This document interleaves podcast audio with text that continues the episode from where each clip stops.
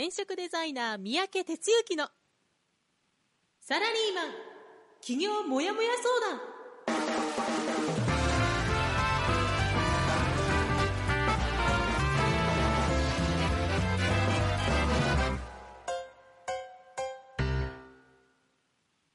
自分に何ができるんだろう？何から始めたらいいの？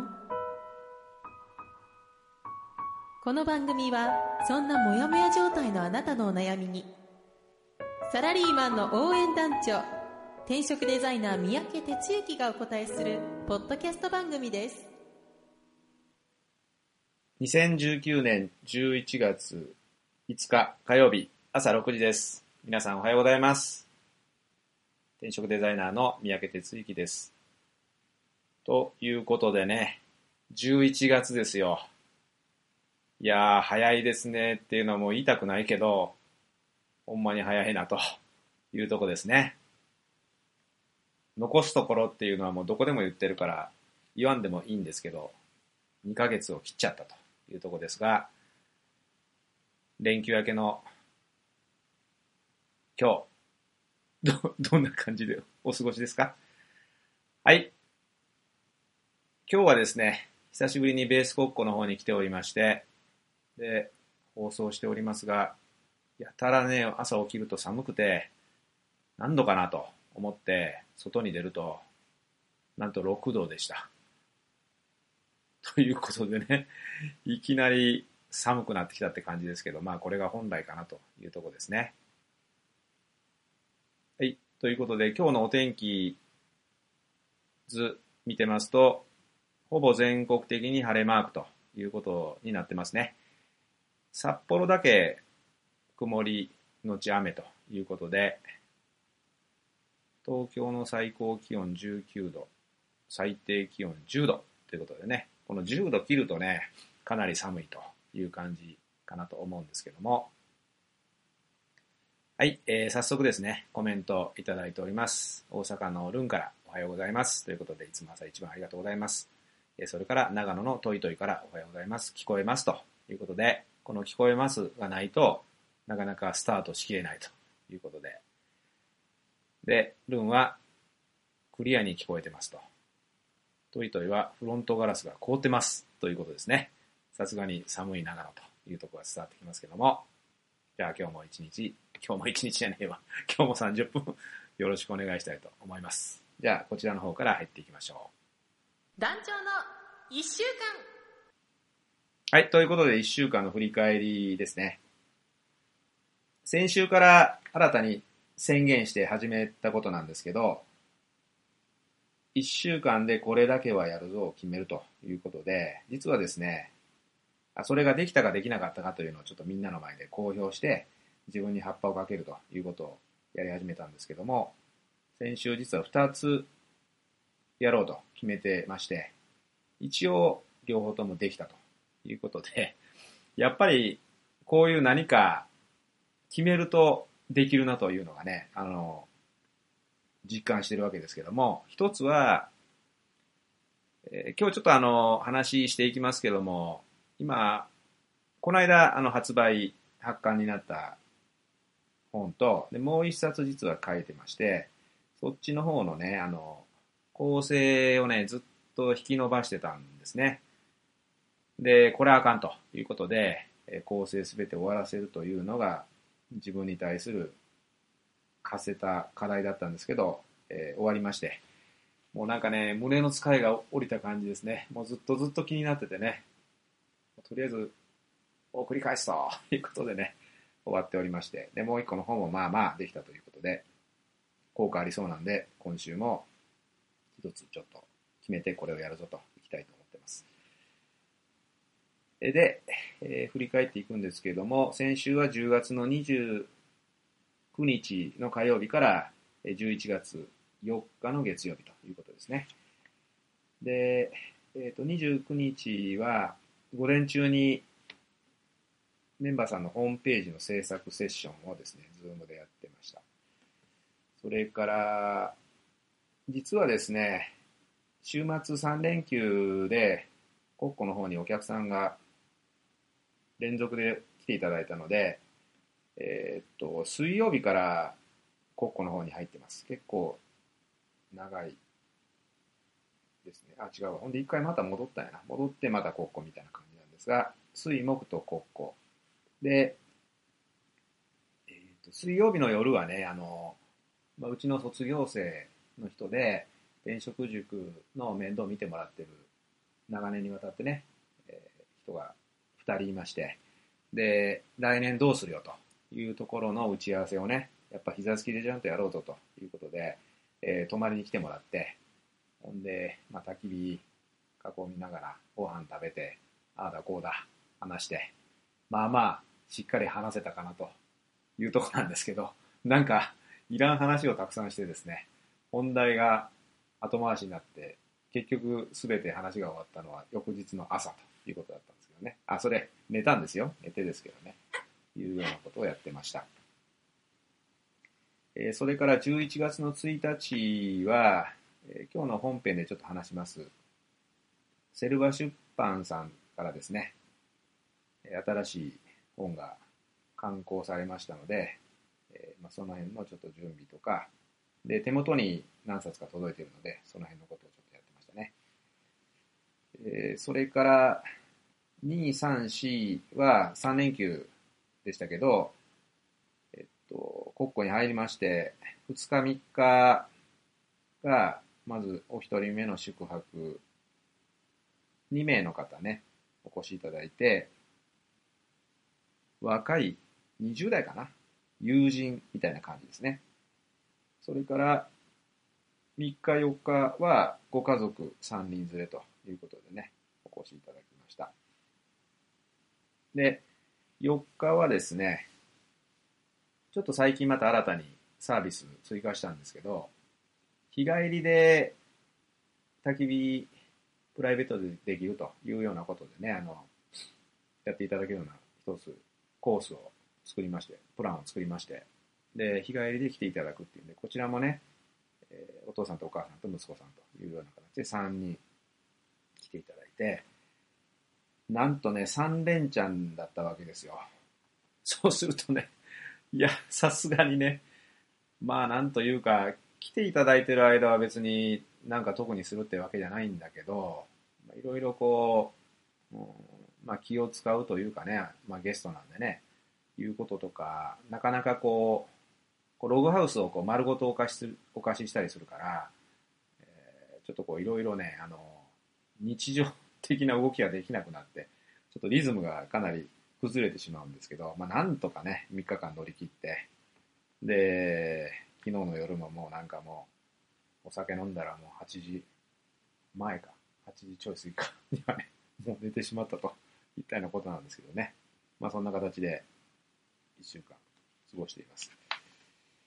ということでね、なんかあの、いつも1週間結構早いんですが、やっぱり新しいことやったからか、それかまあね、なんかわかんないけど、1週間長かったなというのがね、今週の実感です。はい、えということで、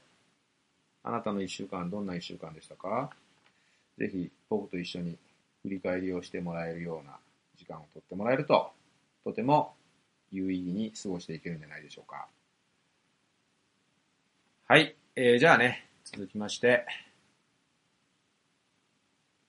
こちらの方に行っていきましょう。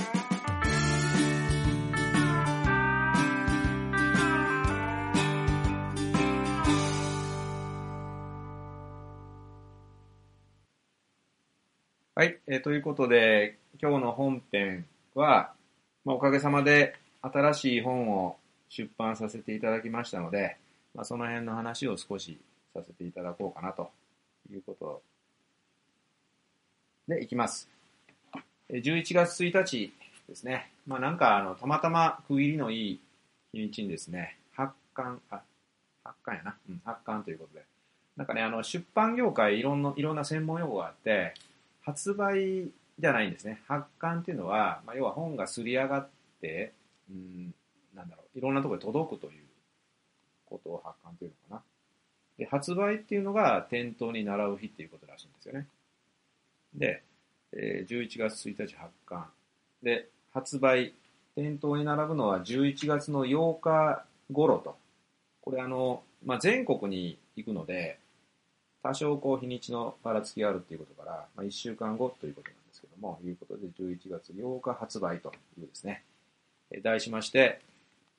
身の丈に合った仕事づくりで自分らしい人生を切り開く方法。ゼロから起業して人生を変えた12人の実話ストーリー。というね、ちょっと長ったらしい名前なんですけども、実はね、あの、まあ、今日ね、ちょっと裏裏話的な話なんで、えっ、と、まあ、タイトル決めるにあたって、まあ、それぞれあの出版社さんによっていろいろやり方があるようなんですけど、前回、えっ、と、出した時はね、あの、僕の方から何も、何も言ってないです。出版社で決めたというようなことでね、あの好きなことで起業できるかな？というシンプルなあのタイトルで、まあこれは非常にね、なんというか、僕がやってることをそのまま表していただいたような形ですごい良かったんですけど、今回は原稿を出すときに5つ候補を出してくれというふうに言われて、で、それであの僕の方から候補を5つ挙げて送ったんですね。で、まあ、その時に、実はあの、聞いてもらってる方もですね、多数協力いただいたんですけども、転職塾のメンバーの方、それから Facebook の、まあ、公開ページにね、あの、これ5つあるけどどれがいいですか？みたいな形で、事前投票してもらって、で、そんな中からね、あの、決まっていったタイトルということなんですね。えー、とは言いながらね、まあ、最終的に決めるのは出版社さんなんで、あの、こうした方がいいですよとか、これの得票数多かったですよって話しに行ったんだけど、まあ、それはあんまりね、あの、耳を貸してくれないというか、いや、これがいいと思うみたいなことでね、まあ、出版社の社長が、これだと決めた。まあ、ただ、あの、大元は、あの、僕から出したということなんですけどね。ということで、まあ、これをね、あの、どうやって、こんな長ったらしいのが、本の表紙に載ってくるかなと思ったら、まあ、うまいことデザインしていただいてね、まあ、目につく感じで仕上がっています。最近なんか見てるとあの本の表紙のカバーはなんか白、白のねバッグって多いんですけど、あのグリーンというね、ちょっと、まあそういう意味では、こう並んでても多少目立つのかなということで、まあまあ満足してるんですけど、まあそんな形です。で、内容的にはですね、サブタイトルにあるゼロから起業して人生を変えた12人の実話ストーリーというところにあります通り、えー、全7章なんですけども、そのうちの2章から6章は、実話ストーリーですね。えー、事例、事例じゃないな、実話ですね。を載せてます。で、転職塾出身の OB、OG、現役の方ですね。で、すでに起業している人、11人、それから1人はハイブリッドって言って、もう一つ仕事をしながら傍らでもう一個やるっていう方式ですね。という方式をやってる方1人、合計12名の人のインタビューをしました。で、構成的には年代別に一応分けてあって、20代、30代、40代、50代、60代あ、60代ないわ。失礼しました。20代、30代、40代、50代。それから、ハイブリッドっていうね、あの、二足のわらじ方式っていうことで、それぞれの身の丈の仕事作りということで、えー、ストーリーを載せてます。で、もともとあの、なんでこの本が出来上がっていったのかっていうきっかけなんですけど、前の本ですね、あの、途中で電子出版もやってるんですけど、まあその、紙の出版としては、2014年に好きなことで起業できるっていうのをですね、出させていただきました。で、その時、えっ、ー、とね、起業して3年目ぐらいかな。じゃあ4年目か。4年目に入ったぐらいだったんですね。で、その時に、まあその、飛鳥出版社さんというとこからメールが飛んできて、で、こういう内容で書けますかということでね、書かせていただいたのが、もうまさにそれまでの3年ちょっとやってきたことを全部整理して本にしてくれと、みたいな感じだったんですよね。まあ、これありがたいなということで、もう2つ返事でお受けして出しました。で、そこからね、あの、まあ、特にこう自分から本を出そうっていうような動きは一切してなくて、なかなかこの出版というのもね、あの、待ってりゃ出るっていう問題でもなくて、まあ、何かやっぱりこう出したかったら積極的に動く、そのセミナーに出るとかね、まあそういうことをプロデュースしてるような人がいるから、そこに掛け合っていくとか、いろんなことしないとなかなか、あの、自分から本って出来上がっていかないですけど、まあ、それから、あの、しばらく、丸5年ですね。まあそういう出版的な話はしてなくて、で、今回、転職塾10年目に入ってるこの年にね、あのまあ、ある日急にまたメールが来て、で、そういうこう、成功者の事例的なものご興味ありますか？みたいなところ実は話が始まってね。で、まあ、今回に至ったわけです。でね、あのまあ、思い返せば、前回の時も、まあそんな形で、丸3年やってなんかまとめ的な本っていうふうになったし、今回丸10年やって、で、まあ、転職塾というものもね、一つのまあ形になったと言ったら、まあちょっと偉そうな言い方ですけど、まあまあそこそこいけるようになって、で、実はね、あの、卒業生も70名今日起業した人として今いらっしゃるので、なんかそういう一人一人の人を何かこう世の中に発信、紹介することができないかなと。まあ、ホームページでコラム書いて発信すればまあそれでできるんですけど、もうちょっとちゃんとした形でできないかなってちょっと思ってたんですよね。まあ、10年という節目でもあったし、そうすると、そういう話が来まして、あこれを渡りの、渡りに船というのかということで、まあ思ってね、まあご縁だと思うんですよ。まあ特に今年何か出版しようなんて気持ちも特にあったわけでもなく、たまたま10年目のこの年にそういった話が、まあ、来るということで、かつ、その、卒業生のことを書いてくれと。まあ、卒業生のことを書いてくれってのは僕の言い方ですけどね。なんか、成功者のこと書いてくれということが来たのも、なんか思ってたところにピシャッとはまったしということで、まあなんかまああの、長くね、続けていればいいことあるなと いうことで、まあそれを見つけてもらったのもホームページですのでね、まあずっとずっとホームページをやり続けているからこそ、そういう声がかかったのかなということで、まあそんなところから実は始まったんですよね。で、その話があったのがね、6月、5月の末ぐらいだったのかな。で、打ち合わせやって、で、6月の真ん中ぐらいに確か打ち合わせやって、で、なんとね、8月の15日までに原稿出してくれと、まあ言うわけですよ。ほんで、1ヶ月半ぐらいしかなかったね、当時ね。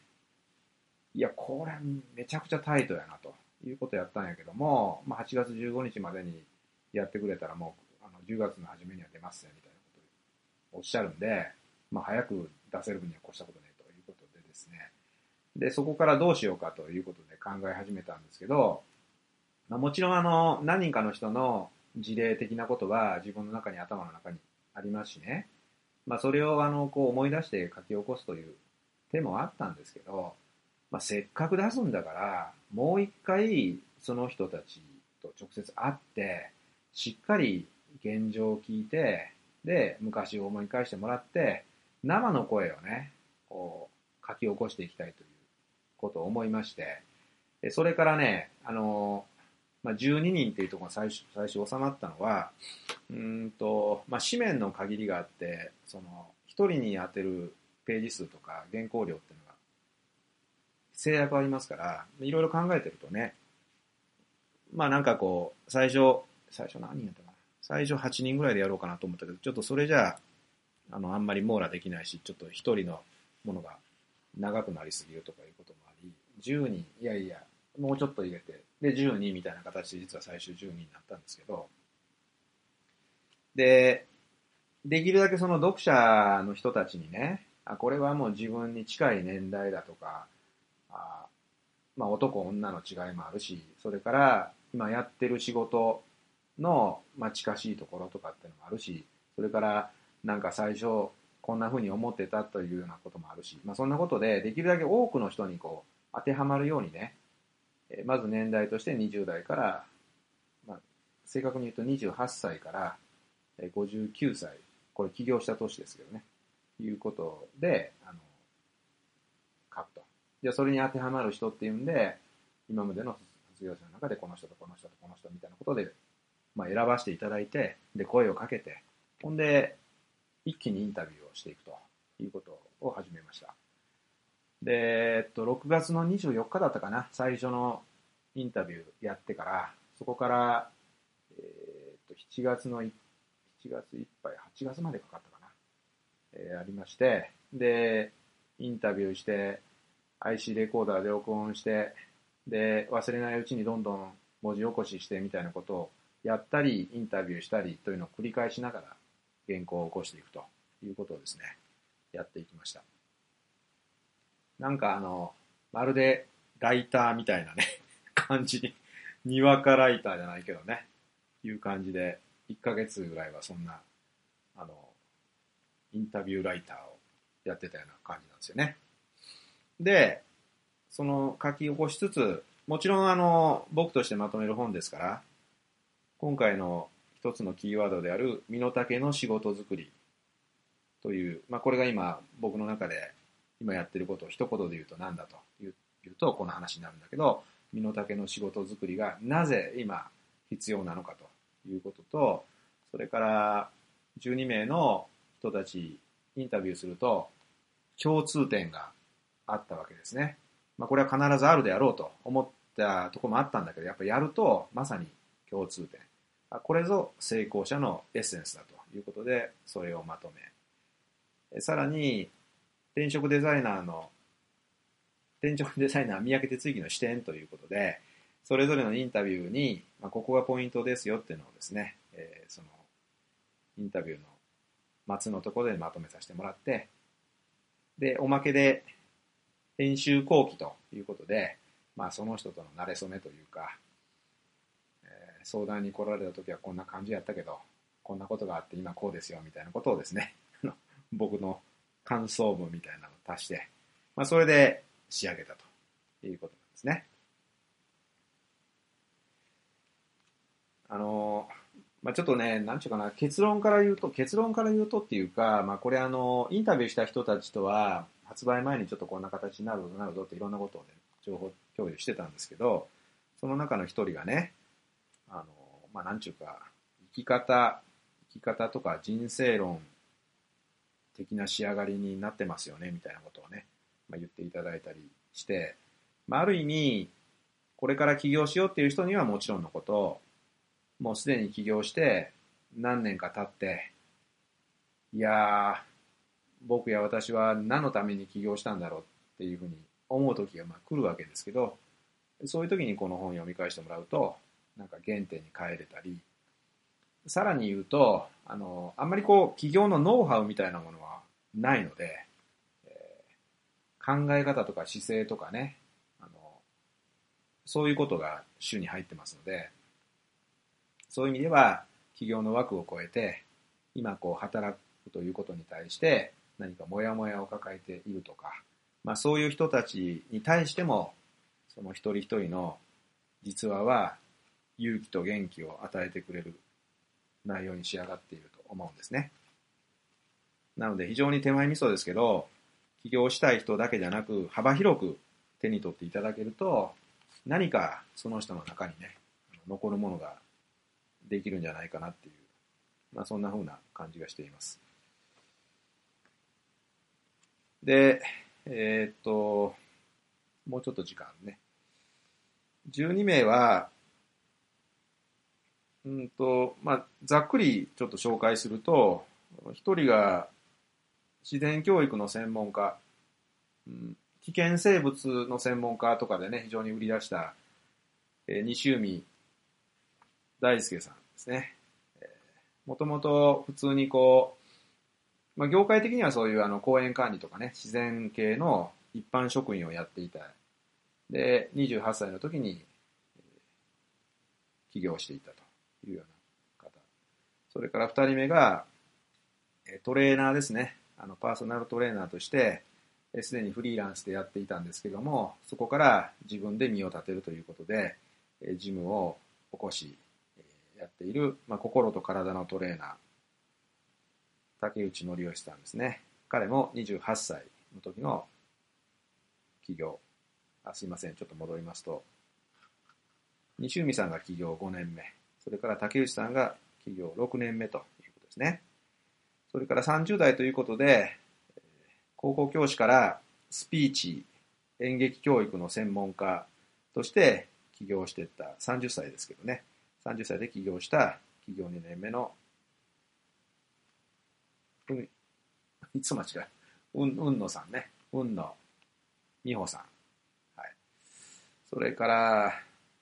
デザイン会社のサラリーマンをやっていたところから、個人のものづくり業へ起業していった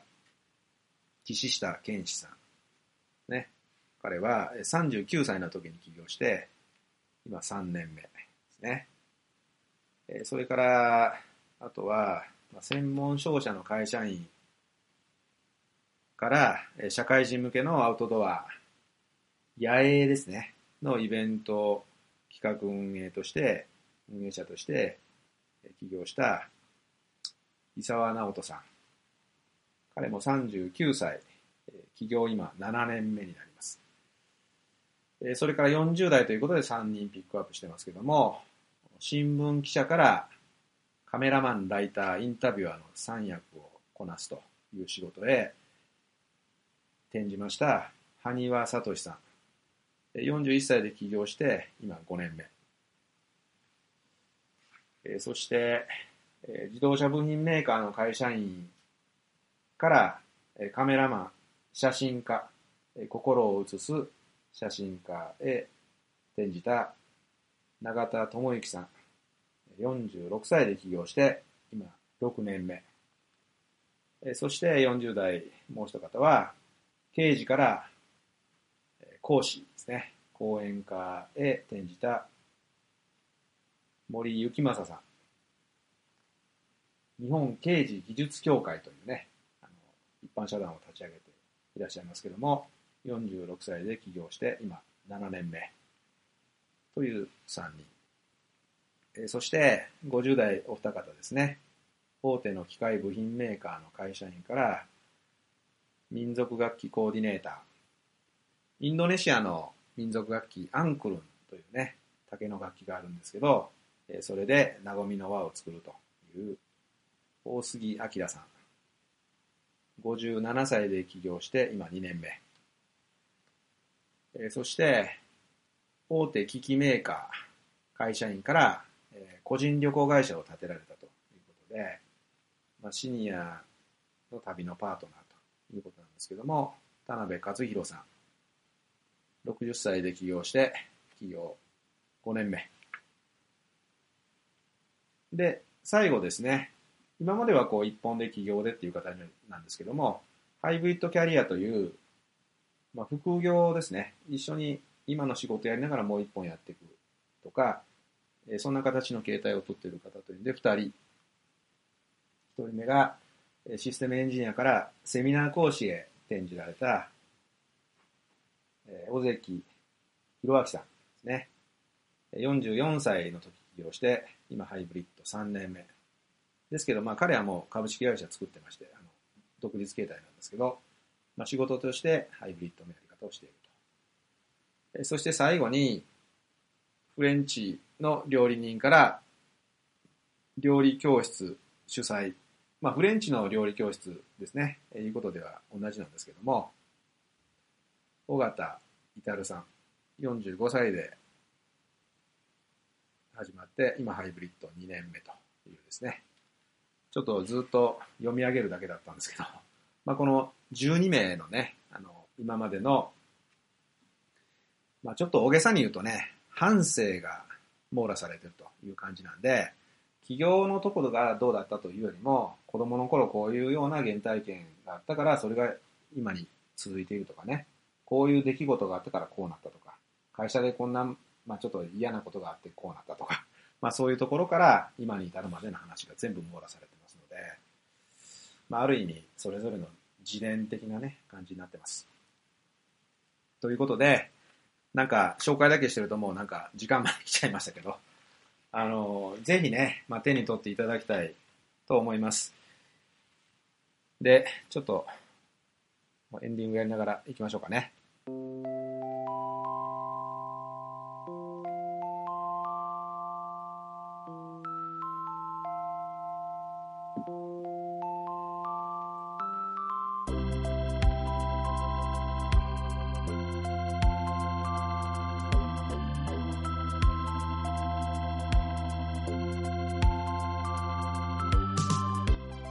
はい、えーということで、今日はあの、やっぱ本の紹介するとなったら時間かかるなと思いつつも、いっぺんに時間がね、まあ、6時半過ぎちゃいまして、すいません、時間紹介してますけども、まあ、そんな形で、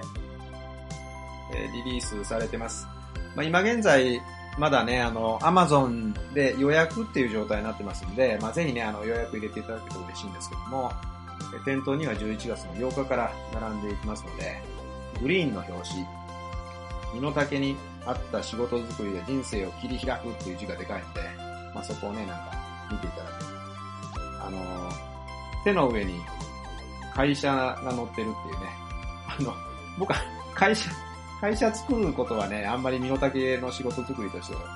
あの、推奨してないんで、まあそういう意味でちょっと違うんだけど、まあまあ、なんか、うまいことを表してくれた絵かなという感じなんでね、その手のひらに会社が乗った絵を水打ちにしていただければと思います。はい。えーということでね、お知らせの方は、まあその、著者の方を、えーしっかり手手に取っていただきたいということにつきますので、えーそういうことですけども、まあそれに加えてですね、通常の会の方は、今週末は11月の9日に、西日本、関西、大阪でね、定例会を行います。えそれから、えーっと、そんで、11月の20日、これあの今年最終になりますけども、東京メイン授業ということで、秋葉原浅草橋で、現役起業家トークライブ最終回ということで、今回は結城翼さん、女性起業家ですね。今までずっと男性で来てたんですが、え最後、花を添えていただくということになります。でそれから、11月の24日は、週末ゼミということで、ハイブリッドキャリアプログラムを受講いただいている方に集まっていただいてフォローアップする会ですね。っていうのを、秋葉原東京で、サクサクして行います。でもしね、あの、関心のある方はね、体験していただけることできますのでね、見に来ていただきたいと思います。まあ、ある意味、その、メンバーの方はね、まあ、そこそこ知っていらっしゃると思うけども、転職塾でどんな人が何をしてどういう風になったのかっていうことを知りたかったら、もうこの本を読んでもらうのが一番ですね。で、さらに、まあ、それだけに関わらずしつこいようですけども、ご自身に跳ね返ってくるもの必ずありますので、まあ、そんな形でね、ぜひぜひ手に取っていただきたいと思います。ほんで、興味を持ったら、東京、大阪にていただく。もしくは、僕の方に個別相談していただくということで、お願いしたいと思います。はい、えー、ということでね、えっと、今日は、コメントはそれ以降は入ってませんね。はい、ということで、ちょっとなかなかコメントできるような 内容じゃなかったかもしれないけどね、すでに皆さんも予約いただいているようなことなんでありがとうございます。はい。じゃあね、今日はこんなところで終了していきたいと思います。お相手は団長こと転職デザイナーの三宅哲之でした。じゃあ今日も一日頑張っていきましょう。いってらっしゃい。この番組は転職塾サラリーマンがゼロから始める自分サイズ企業準備の学校フリーエージェントアカデミーの提供でお送りしました。